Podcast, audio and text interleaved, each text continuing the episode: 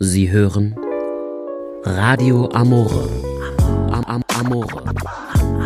Mit Morgan und José.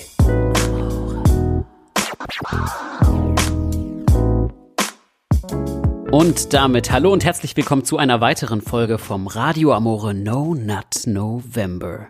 Und das heißt alles außer Liebe der Pumpkin Spice Latte für die Seele und ein Format, in dem wir mal nicht über Liebe in Zeiten von Generation Z reden, sondern eben über all das, was uns sonst noch so interessiert. Vielleicht zum Anfang morgen, wie geht's dir denn drüben in Dublin?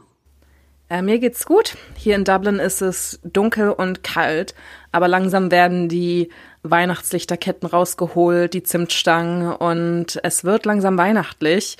Dean Martin und Frank Sinatra laufen auch schon im Hintergrund bei mir. Deswegen freue ich mich langsam auf Weihnachten, sobald, ich meine, solange wir, es feiern können unter den momentanen Covid-Bedingungen. Ja, ich meine, anstrengende Woche liegt hinter mir, aber ich freue mich auf Weihnachten. Wie geht's dir? Ich muss sagen, bei mir hat auch die Glühweinsaison so langsam angefangen. Also, ich war letztens bei Ikea und da gab es so ein Angebot, wenn du zwei Adventskalender kaufst, also 48 Stück Schokolade, dann kriegst du eine Flasche Glühwein umsonst dazu. Und das Angebot konnte ich mir nicht entgehen lassen und deswegen bin ich jetzt schon auch im Weihnachtsfieber. Ich wollte gerade sagen. Ja, Frank Sinatra und Michael Bublé auf dem Ohr, 24-7. Mhm. Aber auch bei mir war es schon durchaus anstrengend, muss ich sagen. Und das ist auch der Grund, warum wir in unserer heutigen Folge eigentlich ein nicht so spaßiges Thema besprechen wollen. Aber wir werden es spaßig machen. Ja, und auch das gehört eben zum Herbst und zur einsetzenden Winterdepression dazu, finde ich. Heute geht es nämlich um das Thema Burnout.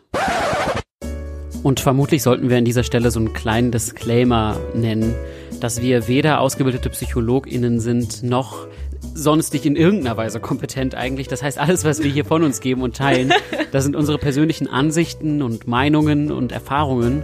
Ja, absolut inkompetent sind wir. Also vertrauten nichts, was wir sagen.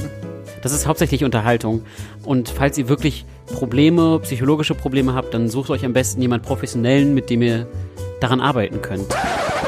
Aber dann holen wir mal die Depressing as Fuck Keule raus und fangen an. Und zwar was ist eigentlich Burnout? Ich habe mir mal so eine Definition durchgelesen und so richtig definieren kann man das eigentlich gar nicht. Aber es ist ein Zustand emotionaler und psychischer Erschöpfung, der vor allem durch hohen Stress ausgelöst wird. Also es ist also sowas wie eine persönliche Krise, in der man sich befindet. Und ich finde, die Grenzen sind aber auch relativ schwer irgendwie zu finden. Ab wann ist es denn jetzt ein Burnout? Ab wann habe ich einfach nur eine Phase, in der ich viel zu tun habe und dementsprechend bin ich dann halt müde und gestresst. Ja, ich finde, manchmal ist die Grenze da schwer zu ziehen, aber wie sieht denn das bei dir aus? Hattest du manchmal das Gefühl, du kommst so an den Verge of Burnout? Ja, eigentlich verbindet man das Wort Burnout ja eher mit der Vorstellung von diesem 45-jährigen weißen Mann, der langsam Haarausfall kriegt. Sein Name ist Martin. Jeden Donnerstagabend geht er zu Prostituierten um die Ecke und, und seufzt, dass er ein Burnout hat. Eigentlich ist ja Burnout dachte ich immer nur ein Synonym für das Privileg, viel zu arbeiten. Aber als überanstrengte College-Studentin ähm, habe auch ich manchmal das Gefühl, jederzeit zusammenzuklappen. Und meine Burnout-Symptome oder die Symptome, die sich bei mir zeigen, wo ich denke, oh oh, ist vielleicht ein bisschen viel, ähm, sind, dass ich, dass ich sehr weinerlich bin. Ich fange dann immer ganz schnell an zu weinen aus, aus Erschöpfung und kleine Dinge wie, weiß ich nicht, dass es nicht ähm, die richtige, weiß ich nicht, Schokoladensorte bei Lidl gibt, die bringen mich dann immer um den Verstand. Ähm, aber wie äußern sich denn deine Burnout-Tendenzen? Was, was hast du für Symptome? Ich bin ja grundsätzlich immer vorsichtig mit dem Wort, aber auch ich muss gestehen, es gibt schon den einen oder anderen Moment, in dem ich merke, dass ich so an den Rand meiner Kapazitäten komme. Einfach, mhm. ich bin ein Mensch, der grundsätzlich sehr viel Spaß am Arbeiten hat. Das ist vielleicht auch so der Kern des Problems oder der Ursprung des Problems. Aber gleichzeitig achte ich, glaube ich, manchmal einfach zu wenig auf mich selber und komme dann in so eine Spirale, in der ich immer mehr mache und immer mehr mache und mich selber stresse. Und bei mir fängt das dann meistens an, dass ich nicht mehr so gut schlafen kann. Also, dass ich selbst abends, wenn ich im Bett liege, nicht mehr richtig abschalte und gedanklich schon bei der Arbeit des nächsten Tages bin. Aber weil ich mich gefragt habe, so, ist das jetzt ein Burnout oder bin ich gerade einfach nur ein bisschen überarbeitet? Oder bin ich einfach gerade eine Muschi, so, heul ich gerade einfach rum. Ja, bin ich einfach nicht gemacht für diese Welt, bin ich einfach ein Weichei. ja, ganz genau. Ich habe mal geguckt, was sind so die Phasen des Burnouts? Also, wie äußert sich das anfangs? Und vielleicht kannst du ja auch mal jetzt für dich oder ihr, liebe Hörerinnen, könnt für euch gucken, kann ich mich damit identifizieren und trifft das vielleicht auch auf mich zu? Und da ist Punkt eins der Drang, erstmal sich selbst und anderen Personen was beweisen zu wollen. Oh, hundertprozentig. Hundertprozentig. Das ist ja im Endeffekt der Grund, warum man überhaupt erst anfängt, irgendwie ganz viel zu arbeiten, weil man im Endeffekt ist das auch wieder zurückzuführen auf den eigenen Selbstwert. Man möchte beachtet werden, man möchte gesehen werden. Zumindest kann ich sagen, dass das bei mir so ist. Ja. Und ist es bei dir eigentlich auch so? Ja, ich wollte gerade sagen, bei mir ist das Problem, dass meine Selbstliebe oder meine Selbstakzeptanz sehr viel mit meiner Produktivität zu tun hat. Als wäre so ein kleiner Soldat in meinem Gehirn, der mich auspeitscht, wenn ich an einem Tag nicht ein gutes Mädchen war. Und ähm, gutes Mädchen nicht im sexy Sinne, sondern im Sinne von hast du dich bewegt, hast du gesund gegessen, hast du deine, hast du dein Pensum an Arbeit heute erledigt, warst du besonders witzig oder all, all diese diese Anforderungen, die ich an mich selbst stelle, die mich zu einem guten Mädchen machen. Und wenn ich das an einem Tag nicht schaffe, sondern einfach nur, weiß ich nicht, zu Hause im Bett liege und American Horror Story gucke, dann kommt der kleine Soldat, der kleine deutsche Nazi-Soldat in meinem Gehirn raus und peitscht mich aus, aber auf die 12 Years a Slave-Weise, nicht auf die sexy Fifty Shades of Grey-Weise.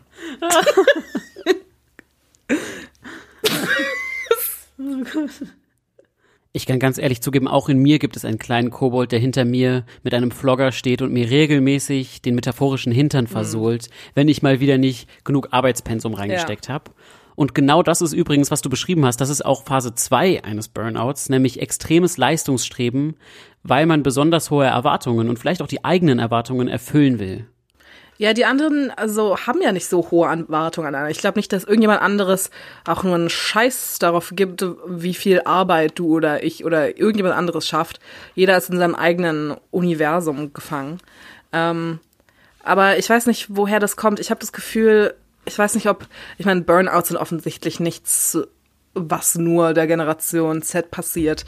Ähm, ganz im Gegenteil. Aber ich habe manchmal das Gefühl, und vielleicht gilt das nur für Frauen, dass unsere Mütter oder unsere Eltern haben so hart und so viel daran gearbeitet, uns alles zu ermöglichen und uns und sie haben uns beigebracht, dass wir wir machen können, was wir wollen später und jetzt haben wir das Gefühl, wir müssen alles machen, was wir können.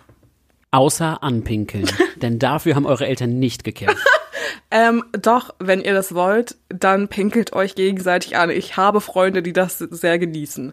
Ähm, deswegen, außer Kotspiel, weil das finde ich echt eklig. Aber wenn euch das gefällt, dann auch, auch das. Eure Eltern, eure, eure Muttis haben dafür gekämpft, dass ihr mit Kot spielen könnt. Auch das ist die Freiheit, die man im 21. Jahrhundert in einer Demokratie lebt und leben sollte und leben kann und leben darf. Lang lebe Deutschland. Okay, das schneide ich raus. Ja, bitte, Mann. Die Nazis kommen. Wir können uns nicht noch einen Shitstorm leisten, Morgan. Jetzt nicht in die Nazi-Ecke. Wir haben so, wir haben so hart daran gearbeitet, dass wir irgendwie als halbwegs vernünftige Menschen dastehen. Und jetzt sind wir hier. Aber kommen wir doch zur nächsten Phase des Burnouts. Und zwar ist das ein Punkt, den ich auch schon bei mir beobachten kann. Und das ist was, was mir wirklich Angst macht und wo ich mich auch jetzt mal öffentlich vielleicht für entschuldigen möchte. Und das ist die Vernachlässigung sozialer Kontakte.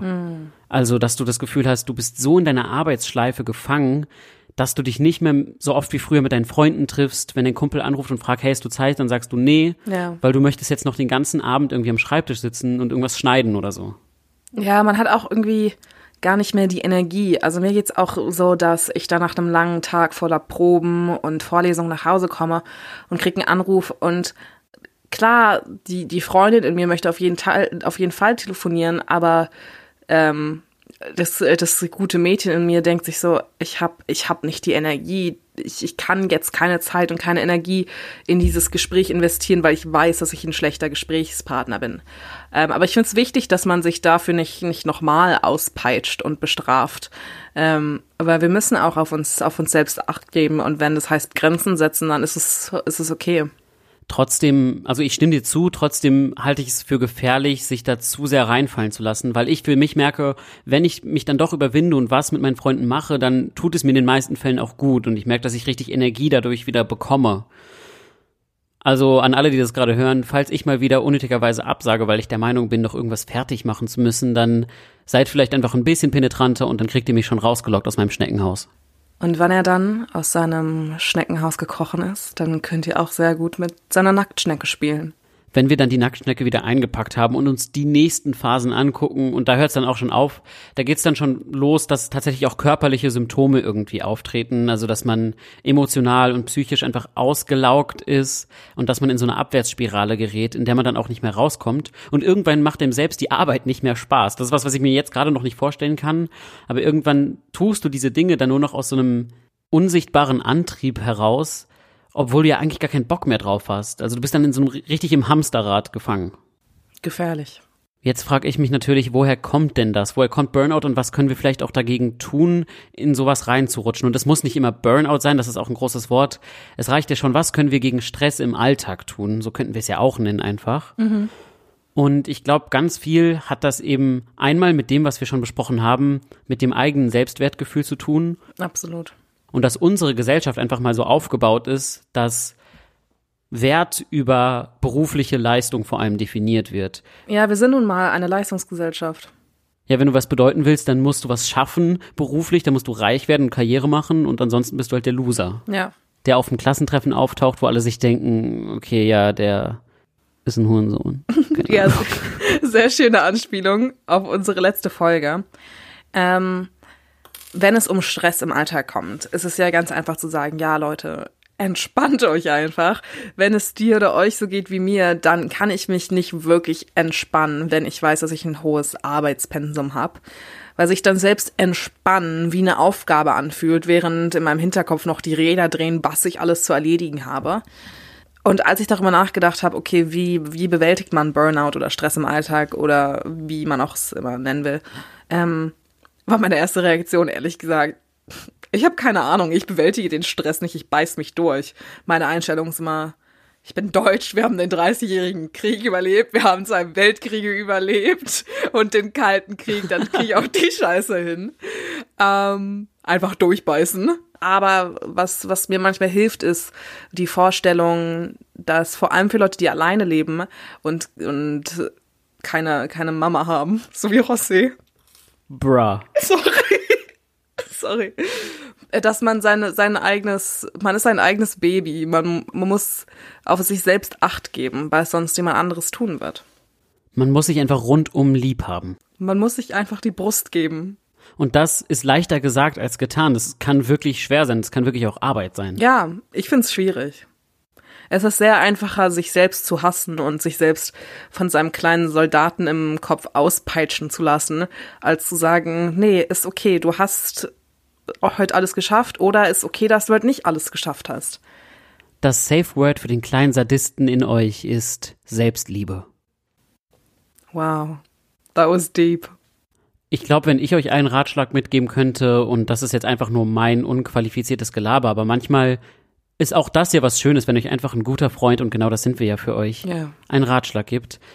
Überlegt euch, fühlt mal in euch rein und überlegt euch, woher kommt denn dieser Stress und warum mache ich mir den? Denn ich glaube nicht, dass dieses Selbstwertding die einzige Erklärung dafür sein muss. Ja, vermutlich sind es eure Eltern.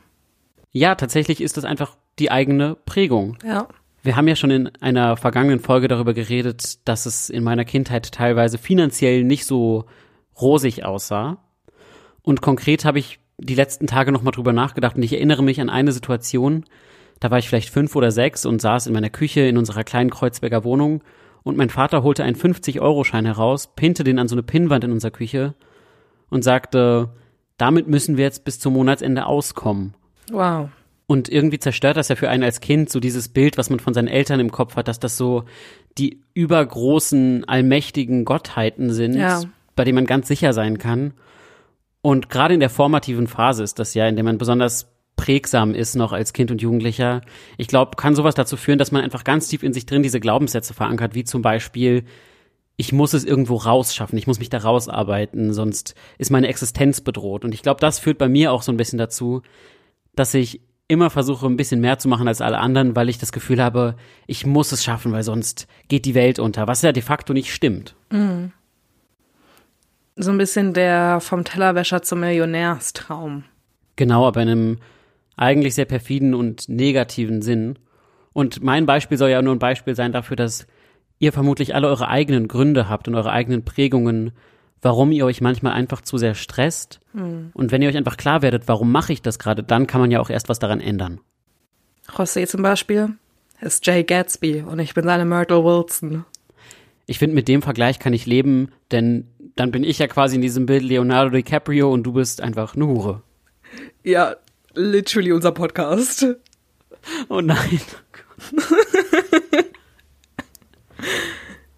Das wird aber tatsächlich ja sehr oft angemerkt, dass es eben nicht so ist, sondern dass wir dein Leben total positiv und glamourös darstellen würden.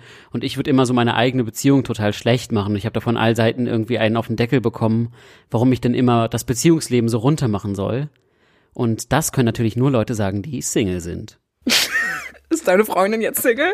War das gerade eine Art, mit ihr Schluss zu machen? Nein, das war einfach eine Art zu sagen, wenn man in einer Beziehung ist, dann hat man manchmal so eine Sicherheit, also gerade wenn man lange in einer Beziehung ist, dass man halt auch mal anfangen kann, irgendwie Witze über die Beziehung zu machen oder dass man anfangen kann, so von seiner alten, in Anführungszeichen, zu reden, weil im Endeffekt liebt man sie und hat einfach so eine Sicherheit, man ist sich der Sache so sicher, dass man diese Witze auch vertragen kann. Mhm. Ich meine, und wenn es langweilig wird, könnt ihr immer noch euch anpinkeln. Nein, dafür haben meine Eltern nicht gekämpft. Aber dann lass uns auch diese Quick and Dirty Folge vom Radio Amore No Nut November beenden. Wir wollten ja gerade solche leichten snackable Folgen veröffentlichen, in denen es einfach mal ganz ungezwungen um ein Thema geht, ohne viel Kategorien und Vorgeplänkel und Studien. Einfach mal frei heraus von der Leber reden, sagt man, glaube ich. Das Thema heute war nicht so locker flockig wie Schulzeit, aber ich hoffe, dass ihr trotzdem vielleicht etwas über euch selbst, über uns herausgefunden habt oder es ein kleiner Denkanstoß war, wie ihr mit Stress umgehen könnt. Ähm, falls ihr noch eine neue originelle Idee braucht, jeden Abend, wenn es mir so geht wie José und ich alleine und traurig in meinem Bett liege und nicht einschlafen kann, mein großer Penis zwischen meinen Beinen hängt, der so groß ist, dass er ein drittes Bein ist, wenn es mir so geht und ich einfach nicht einschlafen kann, weil mein monströser Penis einfach im Weg ist, dann ähm, schalte ich ASMR an und kann mich wunderbar entspannen und mir einen runterkeulen. Und deswegen dachte ich, dachten wir jetzt für euch äh, Großkeuler, dass wir vielleicht ein kleines ASMR Abschieds-Entspannungsbit einfügen könnten. Lieber José. Liebe Morgan. Ich danke dir für diese wundervolle Folge. Und ich danke dir. Und euch natürlich auch, liebe Hörerin. Und nun schließt die Augen, lehnt euch zurück, macht es euch gemütlich, fühlt, wie eure Glieder ganz schwer werden und lauscht einfach nur noch unseren entspannenden Stimmen. Hallo, das ist ASMR.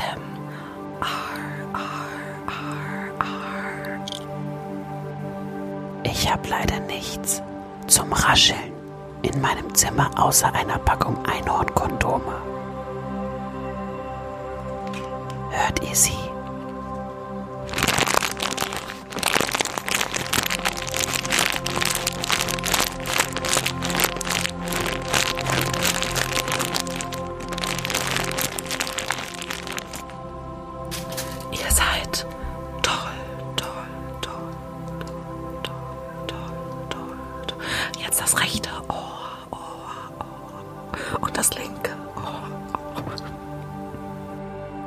Lange machen wir das eigentlich noch? Weiter, weiter, weiter, weiter. Und mehr weiß ich nicht, denn ich bin kein lizenzierter ASMR-Künstler. Ich habe nichts mehr zu sagen oder zu knistern, knistern, stan, stan, stan, knistern. Dann würde ich sagen, liebe HörerInnen, das war's für diese Folge von Radio Amore. Macht's gut, ihr Lieben. choose.